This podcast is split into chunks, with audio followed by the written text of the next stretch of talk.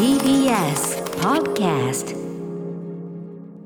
10月24日月曜日時刻は午後8時を過ぎました。TBS ラジオキーステーションにお送りしているアフターシックスジャンクション略してアトロックパーソナリティの私ライムスター歌丸です。そして月曜パートナー TBS アナウンサー熊崎和人です。ここからは聞けば世界の見え方がちょっと変わるといいなな特集コーナービヨンドザカルチャーのお時間です。今夜のゲストはノーナリーブス西寺豪太さんです。こんちこゃんにちは。佐藤は。い、ということです。はい。えー先ほどもね、えっ、と、新婦、いち早く都会化させていただきましたが、ありがとうございます。はい、改めまして、西寺豪太さんのプロフィールご紹介、熊崎君からお願いします。はい西寺豪太さんです京都育ちのシンガーソングライタープロデューサーノーナリーブスのメンバーとして1997年にメジャーデビューをされましたでメジャーデビュー25周年を記念したビルボードツアーも11月からスタートするほか、は12月14日には豪太さんのソロ作品としてえー稲垣潤一さんの「夏のクラクション」そして大貫妙子さん先ほど流しましたが「都会」これをカバーした7インチアナログレコードをリリースされます、多岐にわたる活動の中この番組「アフターシックスジャンクション」では毎月一度月曜日にご登場いただき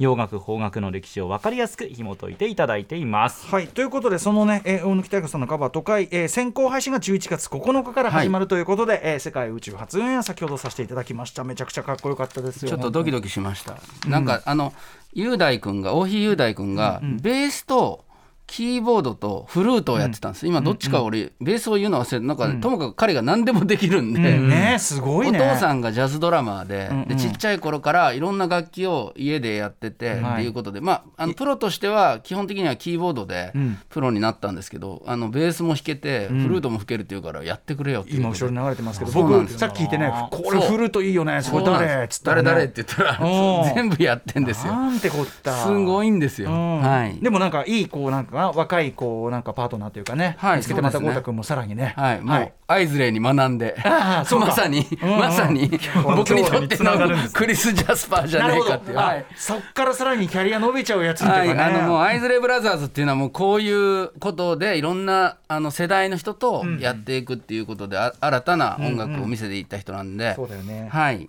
うんえー、今日のだから特集というかね、今日はまだ第一弾ですけども、ここから先の話に通じるかもしれません。そうですねえー皆さん、都会ね、先行配信11月9日お聞き逃しなきようということです。ということで、今回のテーマはこちらです。ノーナ・リーブスニセラ・ゴータプレゼンツ洋楽スーパースター列伝アイズレイ・ブラザーズパート1ロック R&B ヒップホップあらゆるジャンルに今なお多大な影響を与え続けそして驚くべきことに、えーアーティストとしても第一線でまだまだ活躍中というアイズレイ・ブラザーズです。えーまあ、いろんなねアーティストこれまでも扱ってきましたが今回なぜアイズレイ・ブラザーズやろうと思ったんですか、いやもうね世界の音楽界のもうターミナルステーション、まあ、東京駅みたいなもう 山手線ももうもうなんだろう新幹線も全国全国行けるでしょ、ね、もうどどこにでも行けるし地下鉄もつながってるし、まあ、タクシーも乗れるし、もう本当に高速バスもあるしっていう。でもうなんかそのどどの時代ともアイズレイはつながってて、その白人のロックバンドと言われてる人この今後ろでかかってる「シャウト」っていう曲も、当時1950年代のミリオンヒットなんですけども、このここの曲が1959年にミリオンセラーになったんですが、まあ、ビートルズもカバーしてそれで僕も知ったんですけども、いわゆるロックンロールって言われてる時代の曲なんですよね。つまりそのなんかその後々にロックは白人のもの、で、えー R&B とかソウルとかヒップホップが黒人のものみたいな、そういうようなカテゴライズをなんか途途中からされたんですけれども、ロックンロール自体がもともと黒人音楽の最先端として生まれてそのロックンロールの時代から彼らはヒットを出していて、なおかつ今言ったどのどのジあの時代にも。ャンどのジャンルにもファンクにも何にせよ彼らは必ずもうメインで、あの存在してると、はい。でなおかつあのグループ名が続いてるバンドって意外とあるんですけど、うんうん。テンプテーションズとかいろんなバンドもうん今もライブやったりとかしてますけれども、このロナルド・アイズレイっていうリードボーカルの方は、まあ、13歳の時にまずグループ作ってるんですね、若いんだ。若いんですよ、でデビューしてこの「シャウト」の時点で18歳なんですよ、もうジャケットで3人の兄弟がうわーってジャンプしてんですよ、もう若者なんですよ完全な、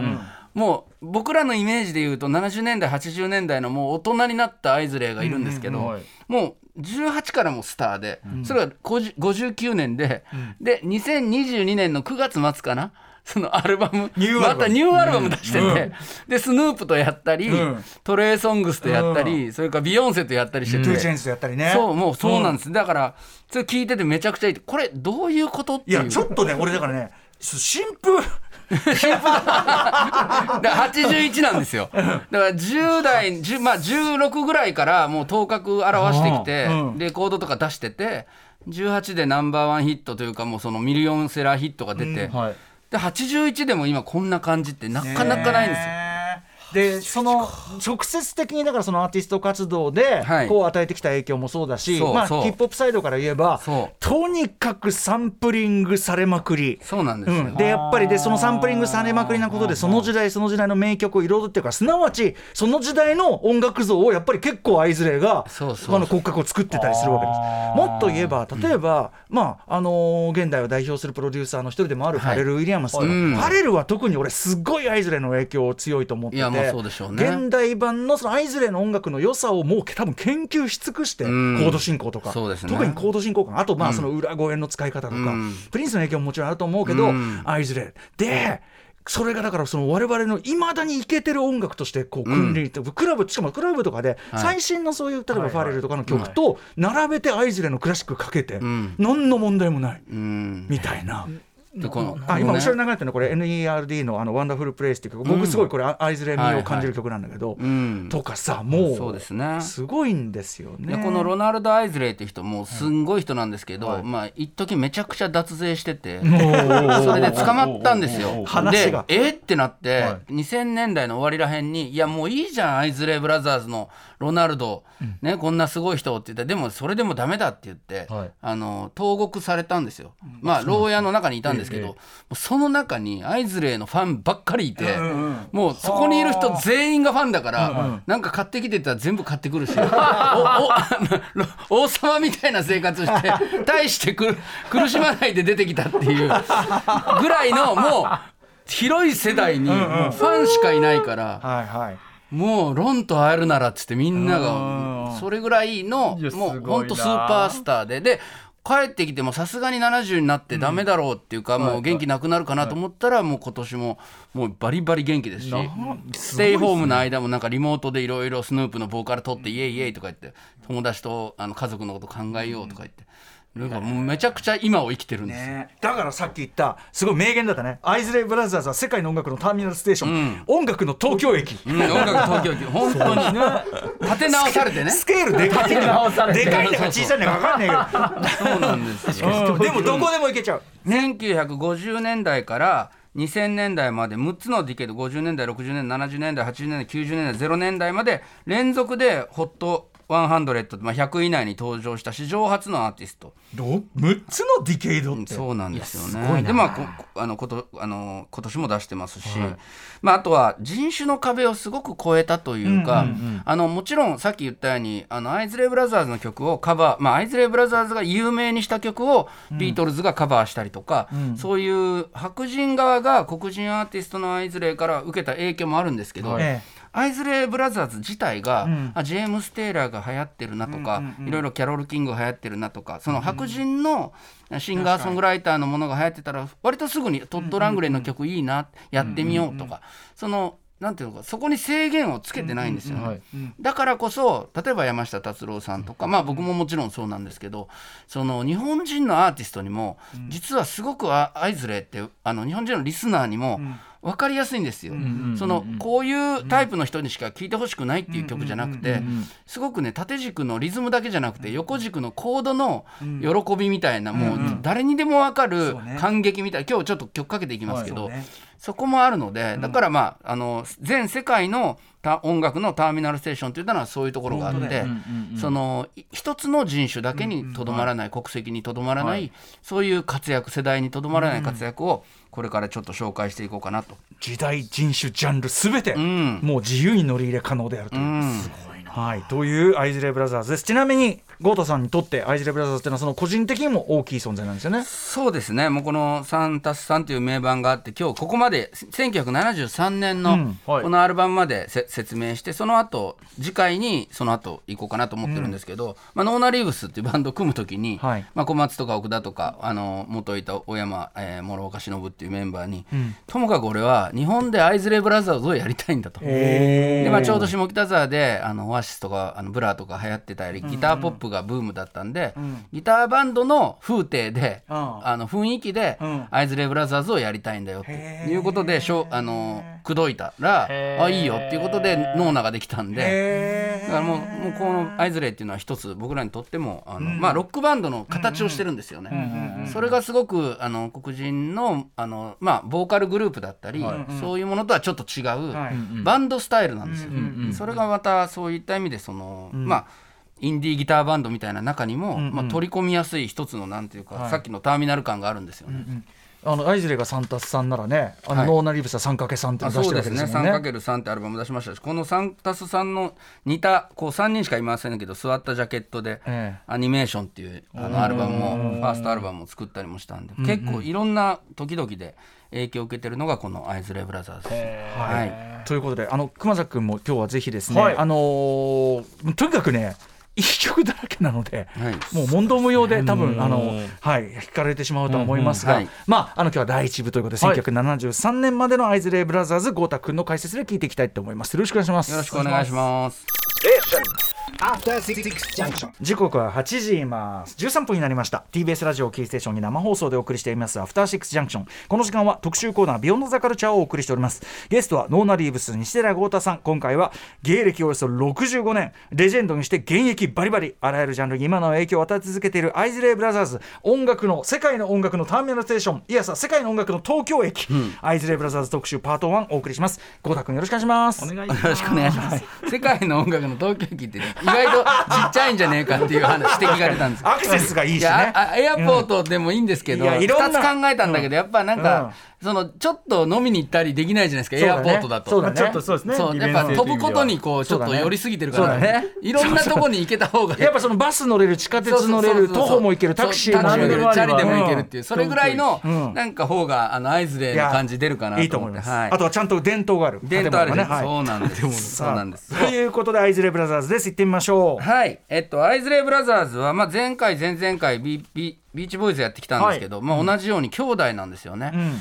で、あのーまあ、今回ね、本当はあのクリエーションレコーズのクリエーションストーリーズっていう映画があった、あの、アラン・マッギーさんっていう方の、えー自伝みたいな、うん、本当その映画もすごく良くて、うんうん。でもね、今までこと今年特にかな、こう映画を合わせてやっていくと、白人音楽がすごく多くなって、ね。うん。あのビーチボーイズの映画だったり、それからデビッド・ボーイの映画だったりがあって、はいはい。確かに。だからちょっとねやっぱりアトロクのうん。ちょっともう根っこにもう一回戻ろうと。そうだよね。ん。ということでアイズレイブラザーズなんですけども、はい。この兄弟はですね今回ちょっと熊崎アナには、はい。一旦難しいかもしれませんけどこれね6人いるんですけど兄弟じゃない人が1人いるんです。親戚。血もつながってない。6人6分の1が違うってことですね。そう。あのねこの1人えっとオーケリールドルフロナルドっていう、まあ、この3人が、はこの前面にいる3人っていうのがさっき言っていた最初にデビューしたのは3人組でデビューした、はい。うん。あのえーアイズレイブラザーズっていうのは最初3人組のボーカルグループとしてデビューしたんですけれども、その中の一人のルドルフさんっていう人に、はい。えーうん奥さんができて結婚して、そのジャスパーさんっていう人と結婚したんですけど、ジャスパーさんの弟がめちゃくちゃ音楽の才能あるやんけっていうことで、ほう。うん。まあ、この方ちょっとちょっと薄い顔っていうかクリス・ジャスパーさんっていう。サンタスさんの一番後ろ、はい、センターにいますね。このサンサンタスさんと日本ではよく呼んでます。サンタスさんジャケット後ろ側に、このクリス・ジャスパーさんっていう人だけが、はい。だから、えっと、親戚ではあるんですけれども、血はつながっていない。という形で、まあ、アイズレイブラザーズっていうのはもともと3人組でデビューして、しばらくずっと活躍してたっていうところをまず覚えていただいて、はい。はい。えーやっていくんですけども、はい。長男のオーケリーさんは1937年生まれなんですけれどもえー1986年に心臓発作でも亡くなってしまうという、うん。でも途中まではすごく大活躍されてました、ルドルフさんも1939年生まれで、えー途中80年代に聖職者となるためにグループを脱脱退します、そしてロナルド・アイズレイさんがさっきから何度か話出ているリードボーカリストで、えーこの方は1941年生まれで現在81歳、で、あのー実はこの下にバーノンさんっていうバーノン・アイズレイさんっていう方がいて最初リードボーカルだったらしいんですけれども、もう子供の頃にバンド組んでたんですが、でゴスペルを歌って教会なんかでも歌ったりしてたあの兄弟だったんですけど、え交通事故により13歳でこのバーノンさんは亡くなっちゃうんですよ。それでまあ4人で活動してたけれども3人になって、まあ、それその後デビューして、えー1959年に「シャウト」というさっきからずっと後ろでかかってる曲でミリオンセラーヒットを飛ばすというところが最初の、はい。えー彼らのグループとしての、えー活動なんですけども、はい。まあ、大体ここで終わるグループっていうのは多いんですよ、まあ、一発ヒット出して、あー。もうこれだけでもすごい、はいもう世界的にクラシックなんですから。はいでその後に1960年代になると、まあ、だんだんだんだんブームが変わってくるんですけれども「ツイストシャウト」っていう曲をですね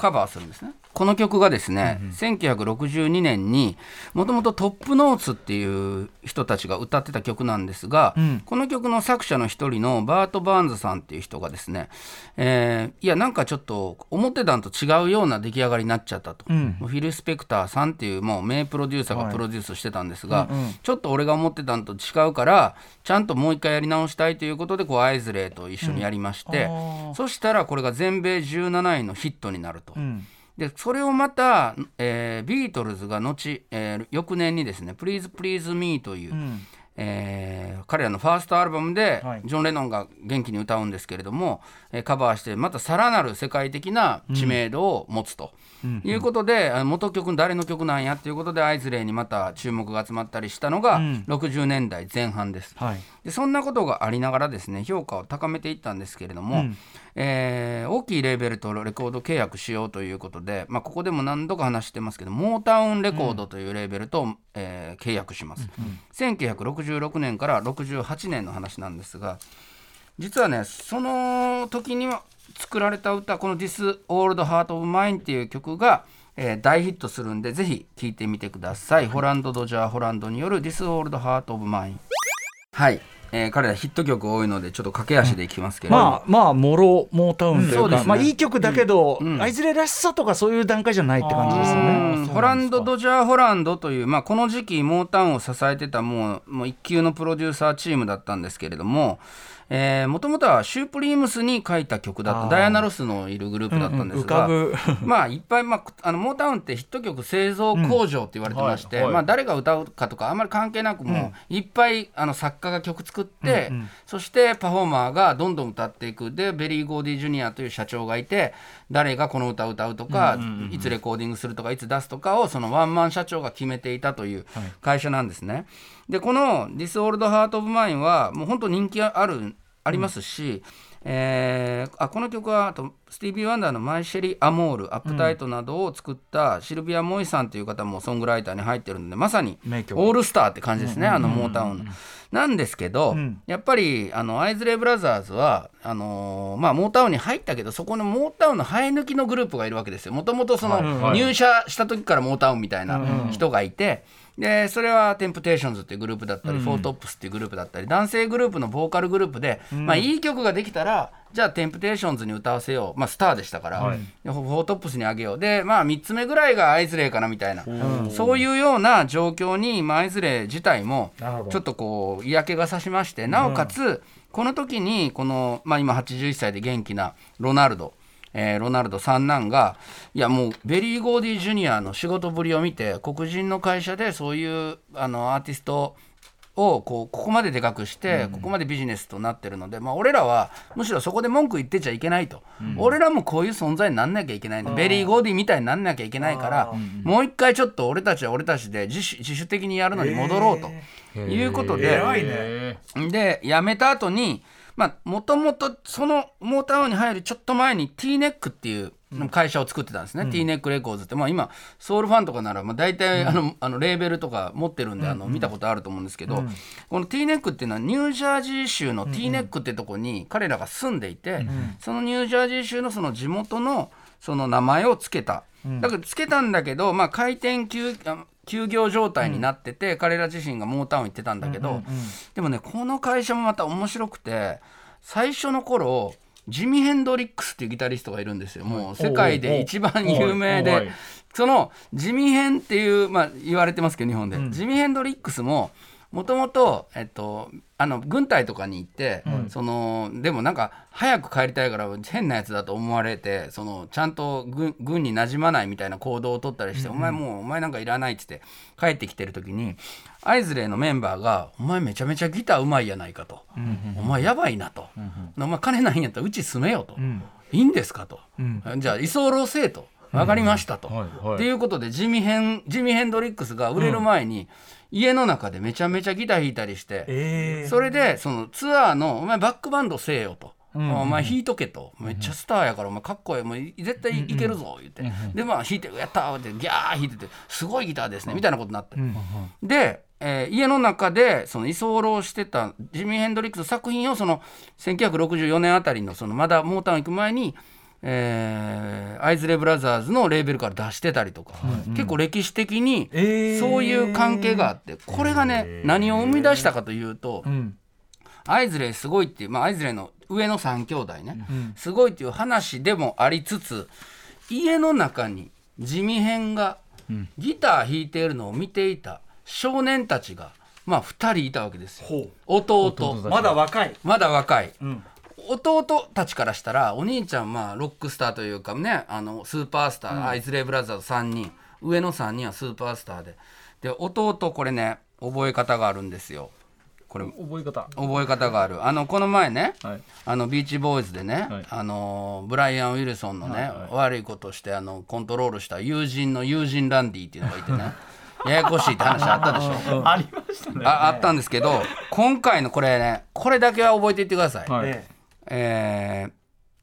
アイズレイブラザーズの五男弟、弟がアーニーっていう名前なんです。兄五男。五男兄はい。兄兄兄って言ってるから兄かなと思って、まあ、シチャダラパーとかだったら兄だったらお兄さんでしょ。弟が兄なんですよこれアーニー兄アーニーだから。言わ言われなきゃ思わないから。五男五男五男兄五男五男が兄弟が兄五男なのに余計に兄ややこしい。それで、えーのベースね。ベースはそのさらに弟がいてマービンっていうんです、この、うん、このアーニーとマービンはもう10代になるかならないかの頃、まあ、12歳ぐらいの時かな、アーニーが。あのジミー・ヘンドリックスが家の中でギターを弾いてるのを見て楽器弾けんのかっこええなこんながギター上手い人いんねやって思ってたっていう。まあ言えばもうおお兄ちゃんたちボーカルですごいライブもすごいんですけどそういう、あの英才教育というか、はいはい。こうネイティブ的なところで後々このアーニーがまあ、キーマンとなって、ギターでドラムも叩くんですけどきあのこのお兄ちゃんたちのその歴史を変えていくんですよ。であのだんだん60年代になるともう3年ごとぐらいにバンバンバンバンそのモードが変わって、それまでかっこいいと思われてたものがかっこ悪いよとかってなってくるんですけどこれまたモータウンをやめたことが彼らにとっては実は功を奏しまして。それまでは、まあ、スーツを着てちょっと短い髪の毛であの、まあ、かっこいい革靴なんかを履いて、こうステップを合わせて踊るみたいなのがテンプテーションズなんかは一番かっこいいとされてたんですけれども、やめて作った曲聴いてみてください。1969年の「It's Your Thing」かっこいいですね。もう、さっきのねモータウンビートからもう打って変わってまあファンクだよね。そうですね、ガラッと。うんこれはですねあの16歳の弟のアーニーが ベースで、あのこの時まだベースなんですけど、あのこのアーニーは、まあ、最初ドラムから始めるんですけど何の楽器やってもめちゃくちゃ上手くなるんですよ。えそれで最初はあベースで入って、まあ、ドラムも叩いたりするんですけど最終的にはギタリストになるんですけどこの後。16歳18歳かな？あギターを始めて、もう速攻で上手くなってるんですごいなと思うんですが、16歳でギター持ったのか、であのもう翌年ぐらいには普通にレコーディングに入ってたりする、まあ本当才人なんですけど、スキップ・ピッツという、まあ、名ギタリストがこれをこの曲ではとあのギターを弾いていて、で結局あの外に出てこの T ネックからリリースしたんですが、えーモータウン時代のボーカルグループからスライ&ザ・ファミリー・ストーンやジェームス・ブラウンに影響を受けたこういうファンクバンドへの変化が功を奏して、はい。ミリオンセラーになっただけじゃなく結局モータウンのアーティストのテンプテーションズや後のジャクソン5なんかもこの曲をカバーして、だから出ていったんだけどモータウンのアーティストはやっぱアイズレかっこいいっていうことで戻ってきたっていうようなことですね。で、まあ、この辺りからどんどんどんどんえー快進撃が始まりまして次の曲はですね「Love the One You're With」っていう曲なんですけどもこれは2年経ってますね。1971年なんですがスティーブン・スティリスさんのカバーでこのスティーブン・スティリスさんっていう人は元バッファロー・スプリングスフィールドでありクロスビー・スティリス・ナッシュ・ヤングのメンバーなんですがなんというかさっきちょっと話したんですけど白人たちがやってるアコースティックギターの、まあ、いわゆるフォークサウンドっていうんですかね、フォーキーなサウンドだったりちょっとこう胸が締め付けられるような甘い感じだったり切ない感じだったりっていうものをどんどんどんどんこう取り入れていった時期ですね、えーこのいわゆるシンガーソングライターブームにも乗っかっていった新しいアイズレイをお聴きください。はい、えーこの「ラブ・ザ・ワン・ヨー・ウィズ」この辺りでもう完全に弟の2人、アーニーとマービン、それから、えー先ほどちょっと言ったんですけど、えー次男の、えールドルフの奥さんの弟、はい。まあ、親戚。クリス・ジャスパーさんがレコーディングに参加し始めます、みんな大体二十歳前後みたいな感じの当時。もうまだめちゃくちゃ若いメンバーなんですけどもこうこの辺りでその最初からいた3人ボーカルグループの3人のお兄ちゃんたちと、えー楽器を演奏して自在に、えー曲を作ったりする弟たち集団、この2つ ,2 つが、まあなんというかこうミラクルのように混ざり始めると、最初はお兄ちゃん兄ちゃんかっこいい、えーじゃあチャンス与えてやるよっていう感じだったんだけど弟がぐいぐいこう来るというか、まああのいろいろまあ日本だったらスノーマンとかもあの途中で3人入ったりとか。そのジャニーズのそうそうジャニーズのそう。はい。くっつくっつい。たり、はいはい。まあああいう感じでだんだんそのアイズレイブラザーズも、あのだんだんだんだんこれもしかしてあの正式メンバーになってもいいんじゃないかぐらいレコーディングでこう混ざり始めるっていうのはこの1971年あたりですね、そしてですね72年にまた代表曲が生まれます。この頃はですねこれまた舞鶴のいいところはこう流行ったものにどんどんどんどん感化されて乗っかっていくし自分も流行りを作り出していくってことなんですけれども、マービン・ゲイやカーティス・メイフィールドなどが、まあ、築き上げたニューソウルとか、日本では言われてる音楽があるんですが、ちょっとまあジャズとソウルといろんなものが混ざったような、あの豊かな音楽なんですが、その全盛期の中の金字塔でですねあの白人のバンドでアベレージ・ホワイトバンドっていうグループがいるんです,、ですが彼らのカバーもまあ秀逸なんですけれども、90年代のえー渋谷系って言われた日本の音楽のまあ基本にある曲じゃないかなと僕は思ってますね。Work to Do 聞いてください。はい、えー、アイズレイブラザーズでブラザーブラザーブラザーに収録された Work to Do です仕事があるんだよっつってね、うん。でもとにかく曲始まった途端ニューソウルブーム乗ったーっていう感じが。まあ、乗ったとこと、まあ、作るとこと両方まあ彼らありますけど、なんかすごくその。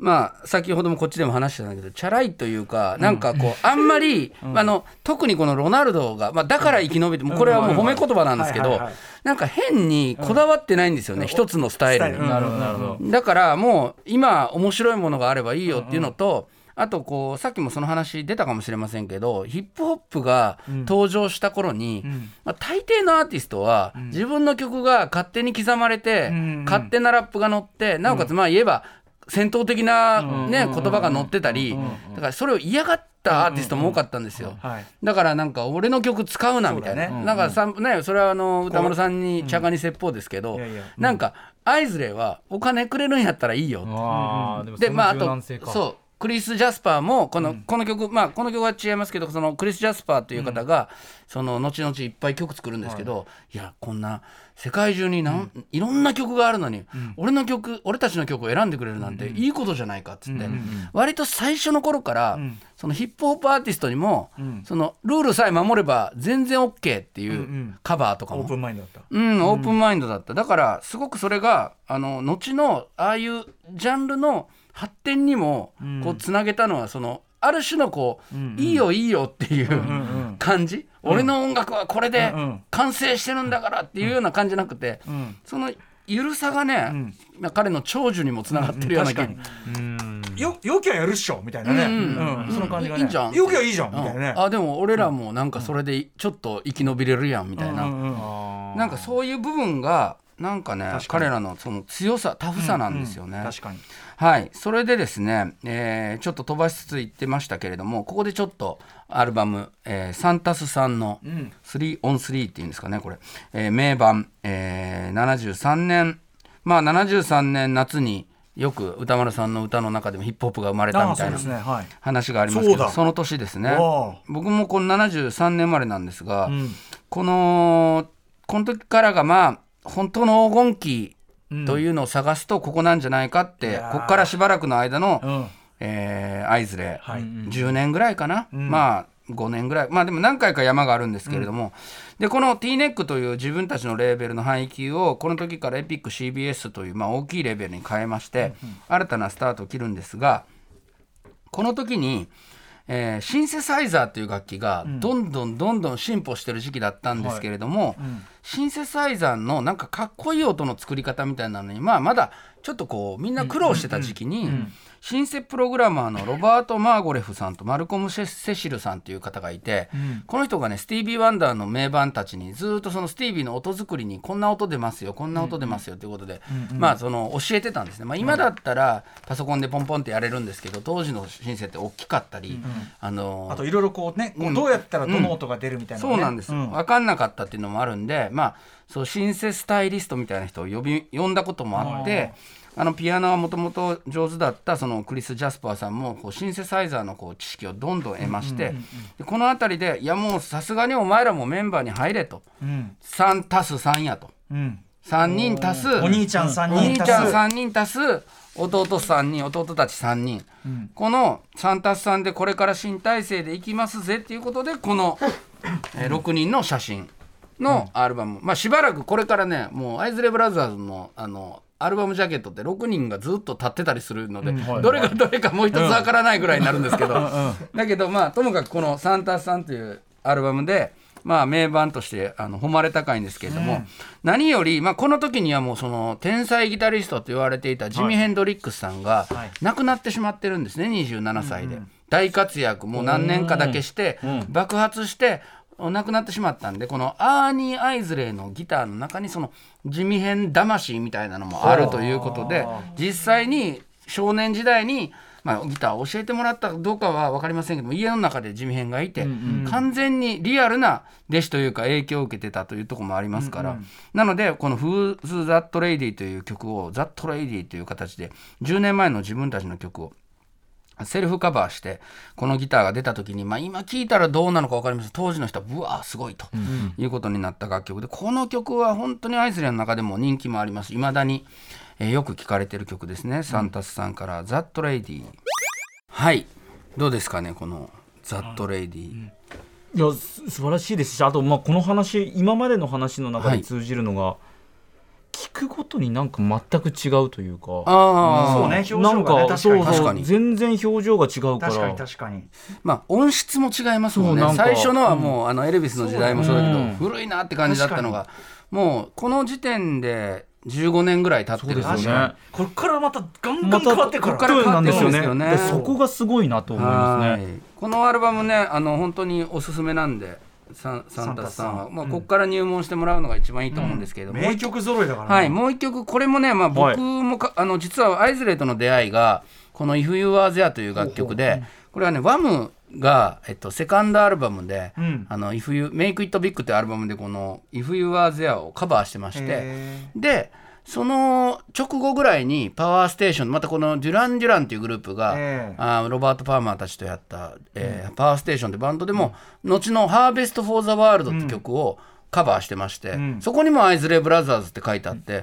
あるいはアイズレイ・ブラザーズの曲を当時好きだったワムとデュラン・デュランが両方ともカバーしてるっていうことで、えーっていうことであのこのアルバムに行き着くみたいなね。ところがあって、であのこれもよく言われてるんですけどシュガーベイブのダウンタウンの、まあ、インスパイアされた元になってるんじゃないかって言われてるのもあって、はい。なので、まあ、いわゆる日本の今でいうシティ・ポップという、まあ、僕もさっきあの、ね、都会カバーしましたけど、はい。そういったもののその、根本のところにこういうアイズレイのこういうポップな歌があるんじゃないかということで「If You Are There」素敵な曲なので聴いてください。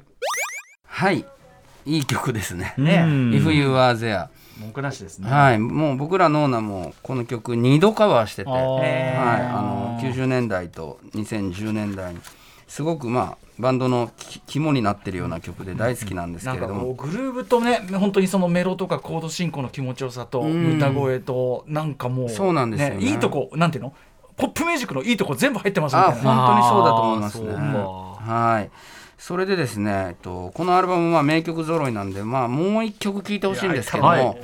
これね僕ね多分今までね、うん。まあどんだけの楽曲を聴いてきたか分かんないですけど、え世界で一番好きなイントロです。あイントロ。イントロ。なんかなんかなんかそういう表現なんか聞いたことある我々よく出がちな世界でうん世界で一番。イントロ部分ですね好きな世界で一番好きなイントロです。もうこれを聞きながらまあ特に車運転してたりすると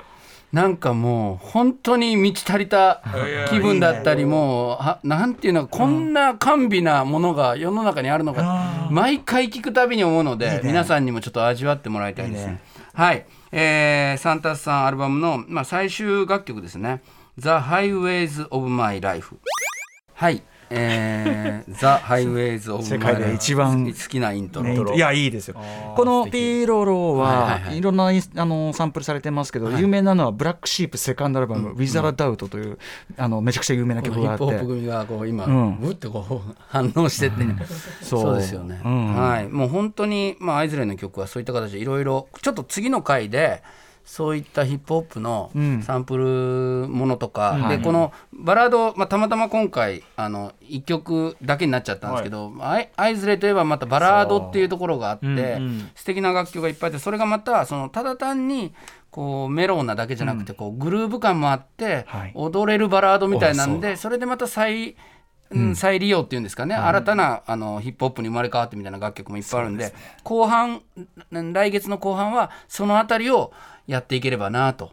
思います。もうちょっとねしもうちょっとシンセチックな音になったりねまたかね。また変わりますからドラムマシンになったりしていくんで、そうそうそう。はい73はい、という年までか。ことでございました、えー、アイズレイブラザーズ特集第1弾お送りします。サンタスさんはさらにねサマーブリーズとかとんでもない名曲いっぱい入ってます。よそれもそれもね半端ねえからとにかく、はい ぜひ聞いてあまずは入門で。はい、本当にい。い曲揃いなんだ、はい。さあということで、えー、豪太君側のお知らせ事などお願いします。はい、えーノーナリーブスデビュー25周年ということで11月からビルボード3会場でライブをやります。11月1日火曜日ビルボード横浜。11月15日火曜日がビルボード東京。1月11日が大阪のビルボードです。あと、えーノーナとヒッピークリスマス、えー2022というライブもあります。12月16日金曜日に大阪心斎橋のジャニス、そして12月18日日曜日に東京の渋谷クラブクワトロでもうこれも1999年から続けてますんで、ん。え歌丸さんにも来ていただいたことありますけどだいぶ前ですねぜあれもね。うん。うんぜひ、えー来てください。あと先ほどの、えー都会も11月9日に先行配信されます。ソロもやっております。はい。もうお忙しい中ありがとうございます。ありがとうございます。あの楽しみですよアイズレイブラザーズ。とにかくあのさっき熊崎君あの確かに偉い。あの一曲ごとにフェーズが変わる感じ、うん。東京駅間がね確かに東京駅間があるんですよ。変わっていくこ街並みからさらにまた変わってきますから、ね、後編後編がまた楽しみになってくると思うんで、はい。ぜひ聞いてみてください、楽しみです。今日は、えー西田豪太さんによるアイズレブラザーズ特集パート1お送りしました明日のこの時間は映像コレクタービデオ考古学者のコンバットレックさんそしてライターホビー漫画研究家の内田名人さんによる漫画から探るアントニオ猪木の真髄特集です。